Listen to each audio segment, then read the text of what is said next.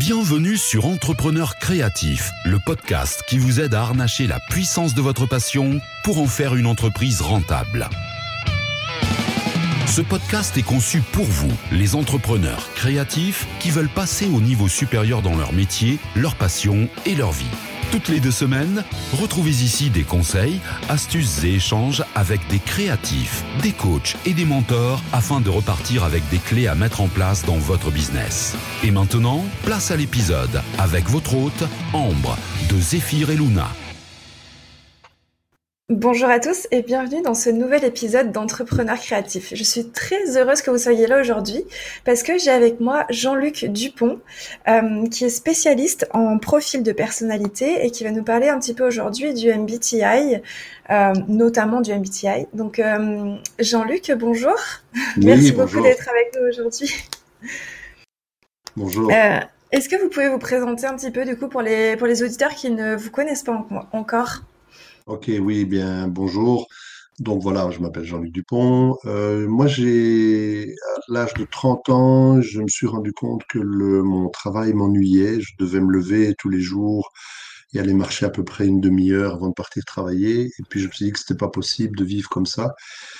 Et en essayant de comprendre ce qui m'arrivait, j'ai découvert un livre sur les types de personnalités. Ça m'a fasciné, ça m'a passionné. Et puis, j'ai décidé de réorienter complètement ma carrière. Moi, j'étais ingénieur en électronique à la base. Et je me suis fait certifier, je me suis formé, j'ai fait des masterclass, j'ai fait des conférences, je suis conférencier maintenant.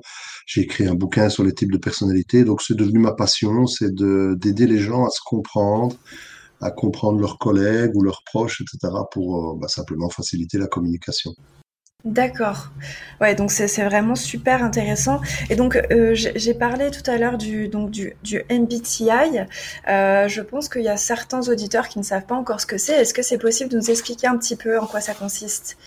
Oui, c'est une histoire qui commence il y a exactement 100 ans cette année-ci. Un monsieur qui s'appelait Carl Jung, psychiatre de métier, a écrit un livre qui s'appelle Les types de personnalités et il a expliqué le fonctionnement de différents types de personnalités, différentes personnes.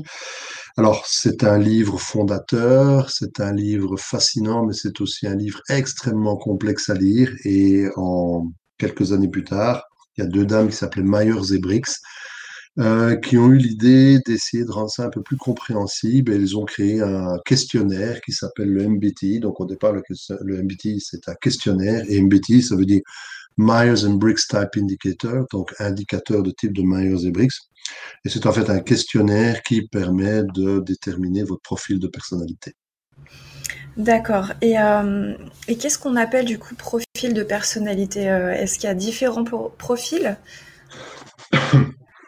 en fait, si vous voulez, l'idée est toute simple. Euh, ce que Jung a constaté, c'est que bon, nous naissons droitier ou gaucher. Vous euh, décidez pas de devenir droitier, vous décidez pas de devenir gaucher. Euh, c'est la nature qui fait que votre cerveau comprend qu'il y a un côté qui marche mieux. Et dès lors, ben, ce côté qui marche mieux, vous avez tendance à le développer, vous avez tendance à ne pas développer l'autre.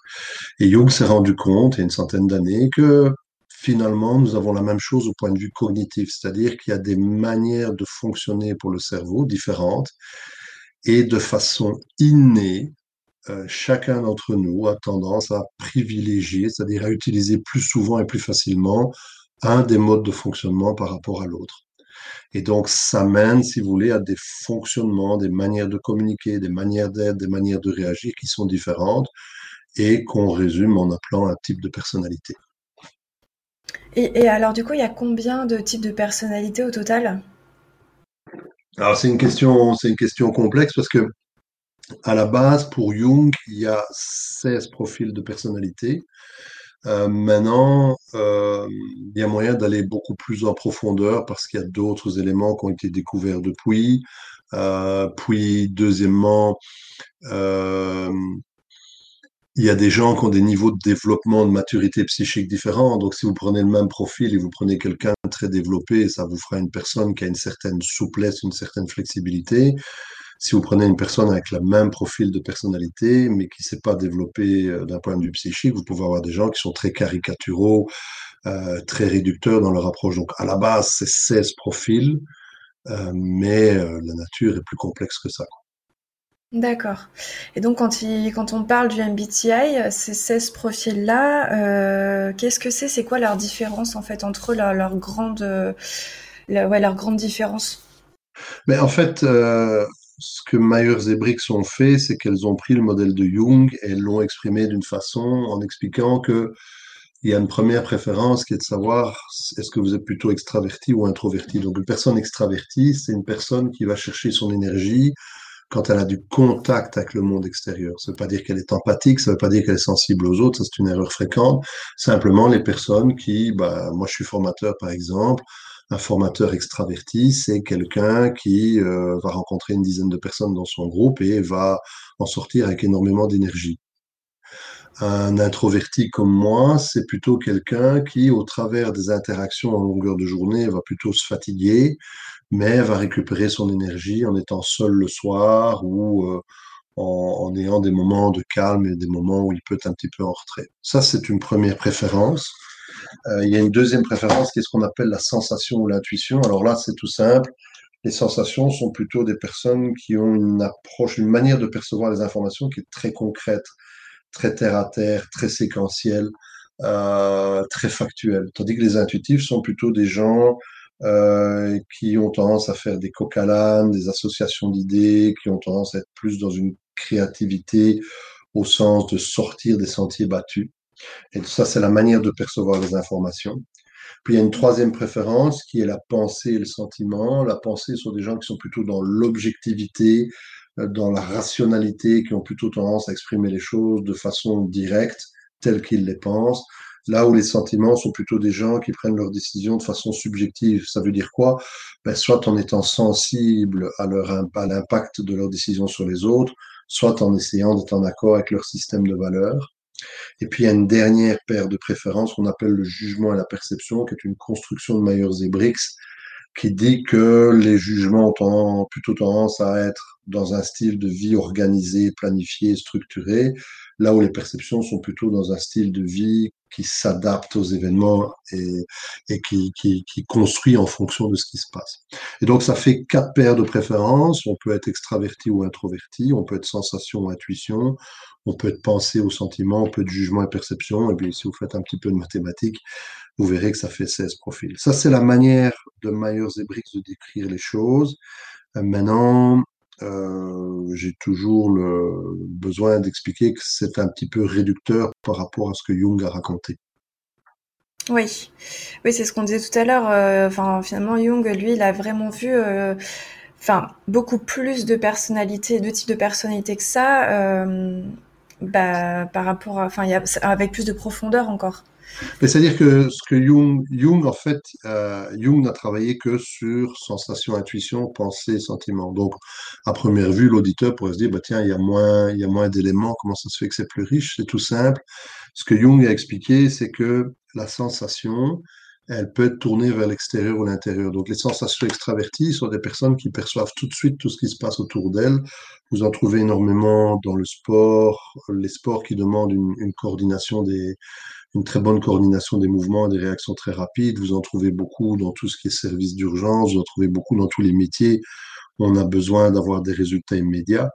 Là où la sensation introvertie est plutôt une sensation qui est tournée vers l'intérieur et donc vers le passé. Et c'est des gens qui ont plutôt une approche beaucoup plus conservatrice on en trouve beaucoup plus dans des métiers qui nécessitent une organisation, une rigueur du détail. Et Monsieur de La Fontaine, il avait compris ça bien avant Jung, puisqu'il appelait ça la cigale et la fourmi. Et la cigale, c'est la sensation extravertie de Monsieur de La Fontaine. La fourmi, c'est la sensation introvertie. Il y a la même chose pour l'intuition extravertie et introvertie. Les intuitions extraverties sont des gens qu'on trouvera plus euh, à une capacité à faire des jeux de mots, à rebondir, à par exemple, des micro-trottoirs où il faut rebondir sur ce qu'une personne a dit, ils sont excellents pour faire ça. Là où les intuitions introverties sont plus euh, euh, des personnes qui sont des stratèges avec des visions à long terme, et on en trouve euh, chez certaines personnalités politiques qui sont au pouvoir depuis très longtemps dans différents pays, on en trouve certaines. Et alors la pensée et le sentiment, ça peut être aussi extraverti ou introverti.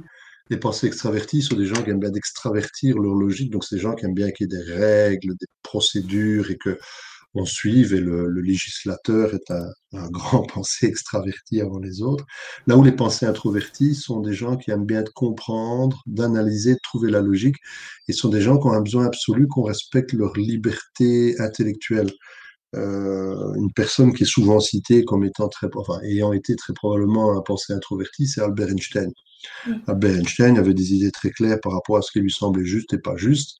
Et ça servait à rien de lui dire, euh, Monsieur Einstein, les autres ont un avis différent. Ça, c'était un argument qui ne touchait pas du tout. Mm-hmm. Typique d'un pensée introverti. Puis il reste les sentiments extravertis, sentiments introvertis. Les sentiments extravertis, c'est les gens qui aiment bien d'extravertir leurs sentiments, leurs fonctions sentiments, et ils aiment bien de prendre soin des autres, d'organiser, planifier pour que tout le monde se sente bien. Là où les sentiments introvertis, c'est des gens qui ont besoin de euh, d'être en accord avec leur système de valeurs. Donc il y a, il y a un film très intéressant là-dessus, c'est Bienvenue chez les Ch'tis. Dans Bienvenue chez les Ch'tis, vous avez Danny Boone et Kadmerat, qui sont probablement deux sentiments introvertis, qui sont tous les deux confrontés, l'un à sa mère, l'autre à son épouse, qui sont toutes les deux des sentiments extravertis. Et ce film derrière le clivage entre le nord de la France et les autres parties de la France, c'est aussi un film qui parle des difficultés entre les profils de personnalité. D'accord, ah oui, ça je savais pas du tout. Mais ouais, ouais, mais c'est, c'est une chose que moi j'aime beaucoup faire, c'est de regarder un film en disant, tiens, c'est quoi le profil de personnalité qu'on nous montre euh, Et c'est, mmh. c'est quelque chose qui plaît beaucoup en formation aux gens, c'est de dire, ah oui, mais c'est vrai que dans ce film-là, c'est tel profil, dans ce film-là, c'est tel profil, c'est, c'est quelque chose qui est assez intéressant. Ah oui, c'est sûr, ça doit être passionnant. ouais, c'est assez chouette à faire, c'est assez chouette à faire. Mmh, complètement. Et, euh, et, alors du coup, à quoi ça peut servir de connaître son profil quand, euh, bah, dans, le monde professionnel de manière générale et plus spécifiquement quand on est entrepreneur? Moi, j'aime bien travailler avec des exemples, mais euh, premier exemple que je voudrais vous donner, j'ai fait des formations à un moment donné pour une entreprise qui avait une difficulté, c'était finaliser un produit ou finaliser un projet. C'est-à-dire que ces gens étaient exceptionnels pour avoir des nouvelles idées, mais souvent le, le dernier réglage, le dernier boulon, ça ça tournait pas bien. Et dans leur procédure de recrutement, ils avaient une question qui est très fréquente et qui est très stupide, qui est vous voyez où dans cinq ans?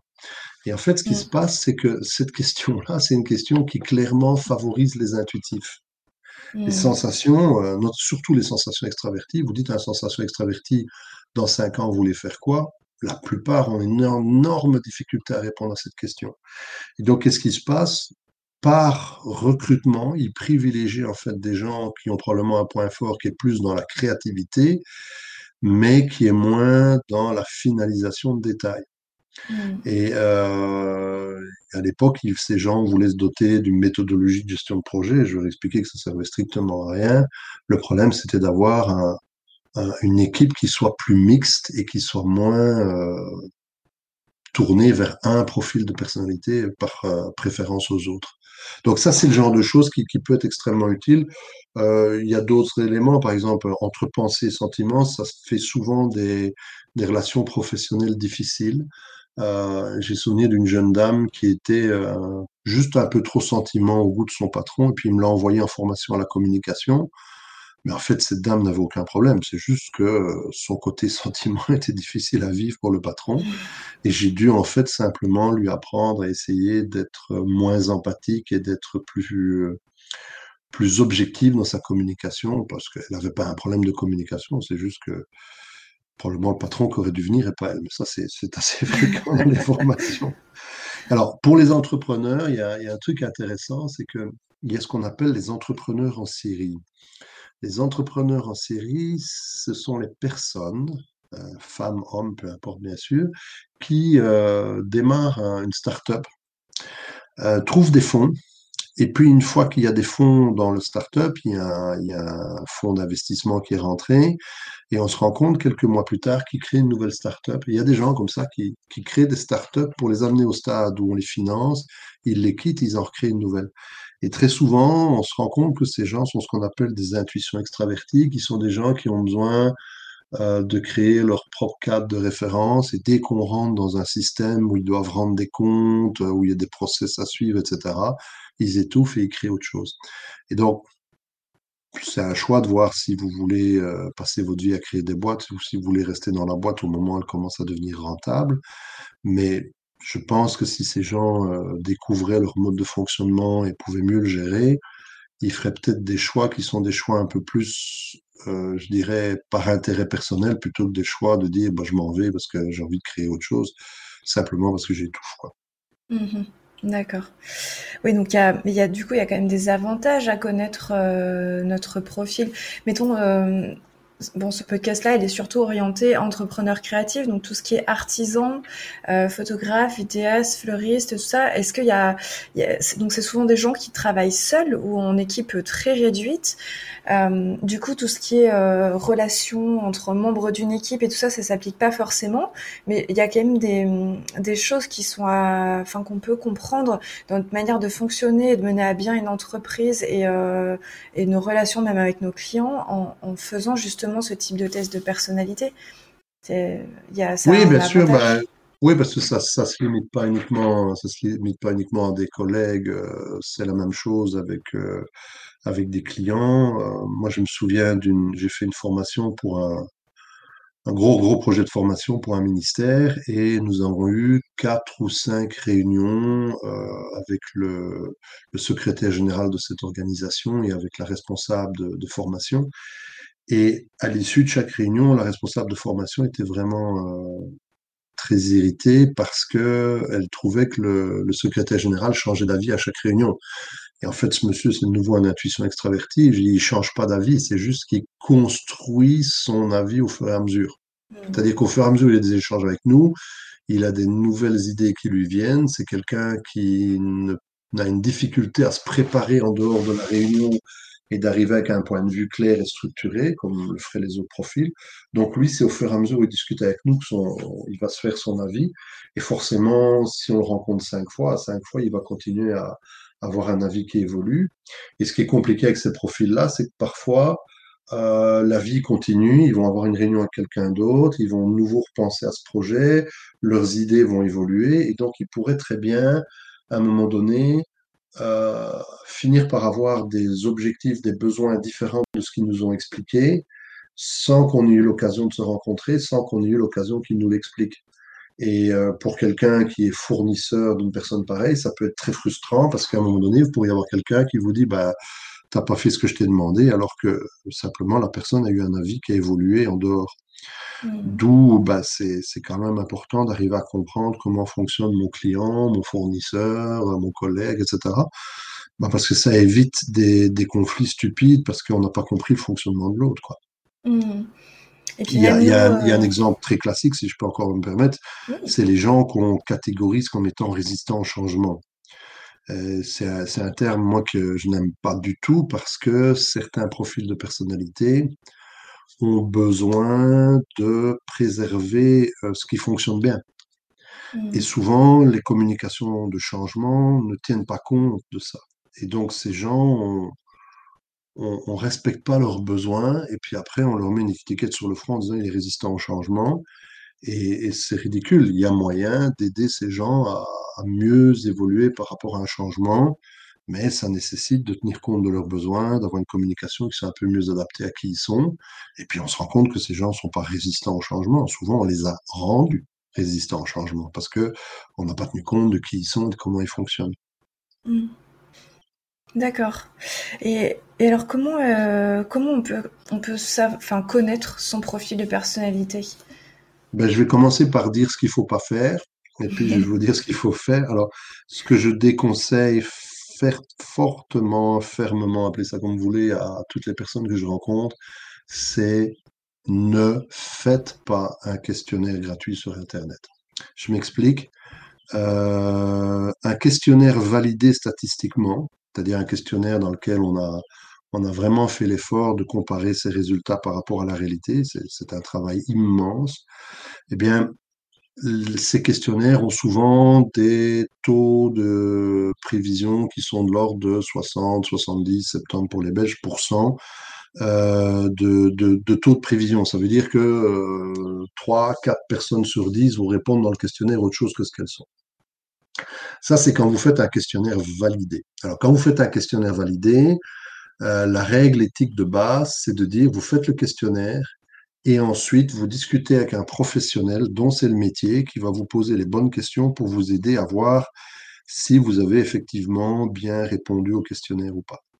Euh, dans un questionnaire qui n'est pas validé, euh, moi j'ai déjà vu des, erreurs et des horreurs, je les appelle comme ça, euh, des, des, questions qui ont vraiment aucun sens, des questions qui sont une incompréhension du modèle. Il existe même des questionnaires qui sont en fait des questionnaires qui mesurent autre chose que le MBTI et qu'on a ensuite euh, converti comme si c'était du MBTI. Il y a un questionnaire qui est très utilisé sur le marché, qui est gratuit, où les gens mesurent ce qu'on appelle les 5 F, et ensuite c'est reconverti en MBTI. Donc c'est comme si je voulais euh, voir quelle est votre hauteur, et je vous fais monter sur une balance, et puis en fonction de votre poids, j'en devine votre taille.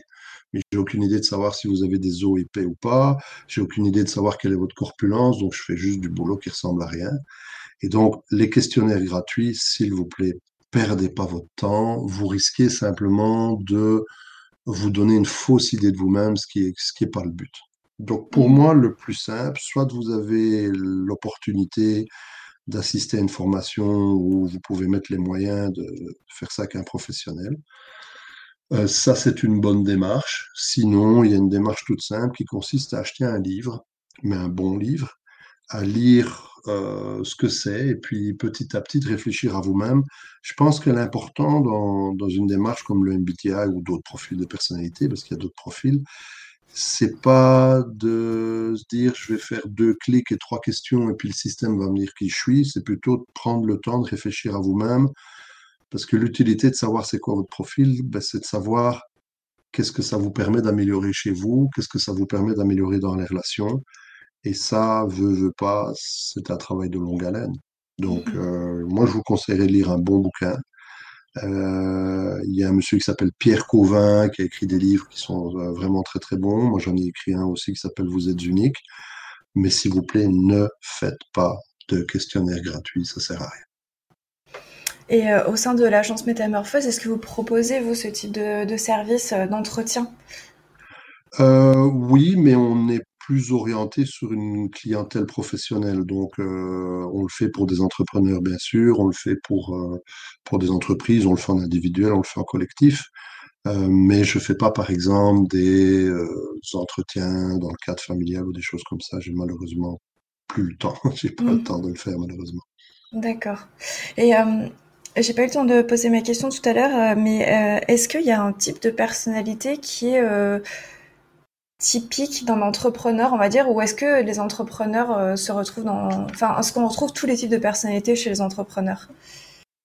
Alors, je vais répondre un peu plus large que ça. Il y a, il y a, il y a deux utilisations du MBTI qui, qui sont très, très dangereuses. La première, elle est plus utilisée en Amérique du Nord, c'est de dire tu as tel profil de personnalité, donc tu peux faire ou tu peux pas faire tel métier. Euh, je pense que si Jung avait entendu ça, euh, il, en aurait fait une maladie. Euh, déjà, Myers-Briggs, il les trouvait un peu trop structurantes et typologisantes. Et c'est stupide. C'est stupide parce que chaque profil de personnalité a des forces et des faiblesses. Moi, je vous l'ai dit, je suis à la base, je suis un ingénieur. J'ai un profil assez atypique pour un ingénieur. Ça m'a quand même permis de sauver deux projets que mes collègues n'arrivaient pas à sauver parce mmh. que ma différence était une richesse. Et c'est sûr que certaines choses qu'ils faisaient, je, je me disais, wow, euh, c'est un peu plus compliqué pour moi de le faire que eux, mais j'avais une valeur ajoutée. Donc, euh, il faut sortir de l'idée, euh, tu as un profil, donc tu peux faire tel métier. Je vais en profiter pour dire un deuxième point, parce que l'éthique, pour moi, c'est très important. Mmh. On trouve aujourd'hui sur le web des services qui vous disent, je vais te dire quel est ton profil, et puis je vais te dire quel est le profil de la personne avec laquelle tu dois passer ta vie ou euh, que tu dois épouser. Ah, c'est tout aussi stupide. Euh, l'important, quand je connais le profil d'une personne et je connais le profil de la personne avec laquelle elle vit, ça me donne une idée du genre de difficulté ou de, de facilité qu'ils pourraient avoir dans leur relation. Ça me permettra jamais de savoir si ça va bien se passer ou pas, parce que ce qui va bien se passer ou pas, c'est la, la capacité à tenir compte de la différence de l'autre et à construire quelque chose. Donc, mmh. ça, c'est un, un, point que j'en profite euh, pour placer. Maintenant, pour revenir de façon plus, plus spécifique à, à votre question, il y a probablement une plus grande concentration de certains profils chez les entrepreneurs, mais euh, est-ce qu'on parle d'un entrepreneur qui est quelqu'un qui crée une start-up euh, qui va se consacrer à la sécurité informatique, par exemple, ou est-ce qu'on parle de quelqu'un qui va être dans un métier plus manuel? On risque de trouver des, des préférences différentes, bien sûr. Mmh. Mais euh, il faut sortir de l'idée que j'ai tel profil, donc je peux faire tel métier, ou j'ai tel profil, je peux pas faire tel métier. Oui, non, bien sûr, il faut pas que ça, faut pas que ça enferme euh, dans des cases. Le, le, but, c'est vraiment de, eh ben, de se connaître mieux pour améliorer sa communication avec les autres, en fait. Dans, dans, les, dans les joueurs de football euh, euh, qui sont très réputés aujourd'hui, il y en a deux, trois qui ont très probablement le même profil MBTI que moi. Mais moi, ça sert à rien de me mettre sur un terrain, le ballon de football, ça donnera rien. Donc, il faut, faut faire très attention à ça. Oui, bien sûr, bien sûr. Mais disons que chez les entrepreneurs qui font des métiers très, très concrets, très terre à terre, on trouve souvent des gens qui ont de la sensation extravertie. Mmh euh, d'où chez certains parfois une difficulté à avoir une stratégie à plus long terme euh, et parfois euh, une organisation qui est perfectible. Chez les entrepreneurs qui qui sont des, des serial entrepreneurs, des multi-entrepreneurs, on trouve souvent l'intuition extravertie, d'où leur difficulté à, à, rentrer dans le moule quand ils ont trouvé un investisseur et qu'ils doivent commencer à, à rentrer des, des, rapports financiers tous les mois, ce genre de choses. Mmh Mais de nouveau, il n'y a pas un profil qui fera pas un bon et pas un profil qui fera un bon entrepreneur. Mmh Ok, et eh ben, ce que je vais faire, c'est que aussi dans les notes euh, de l'épisode, je mettrai peut-être des références de livres que vous pouvez nous recommander, notamment le ouais, vôtre. Bien sûr. Ouais, bien sûr. Clairement.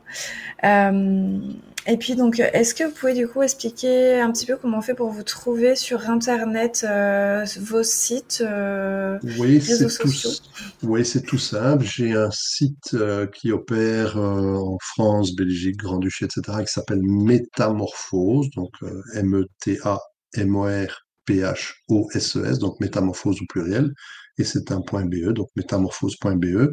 Et vous avez sur Métamorphose, si vous êtes intéressé, vous avez sur Métamorphose toute une section euh, sur le MBTI.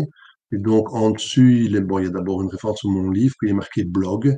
Et dans le blog, vous avez une section sur le MBTI, vous allez découvrir une description assez approfondie, je trouve, des, des 16 profils, puis euh, il y a pas mal de choses sur l'MBTI. Et puis, si j'ai des auditeurs qui sont sur le continent nord-américain, j'ai un site qui s'appelle detp.ca, donc D comme Daniel, E comme Émile, T comme Théodore, P comme papa.ca. Et même chose, il y a une section qui s'appelle la blog, puisque euh, c'est le, le Québec et donc on a francisé le mot blog.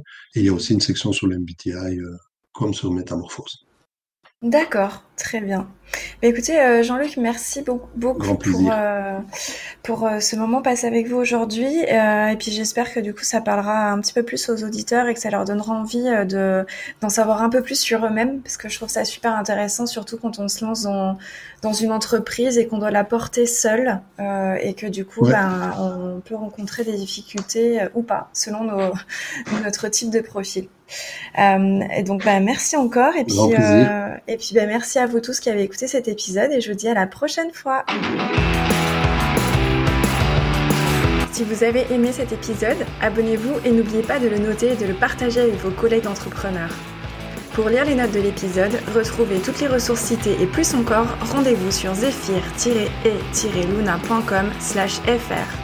À bientôt pour un nouvel épisode d'Entrepreneurs créatifs.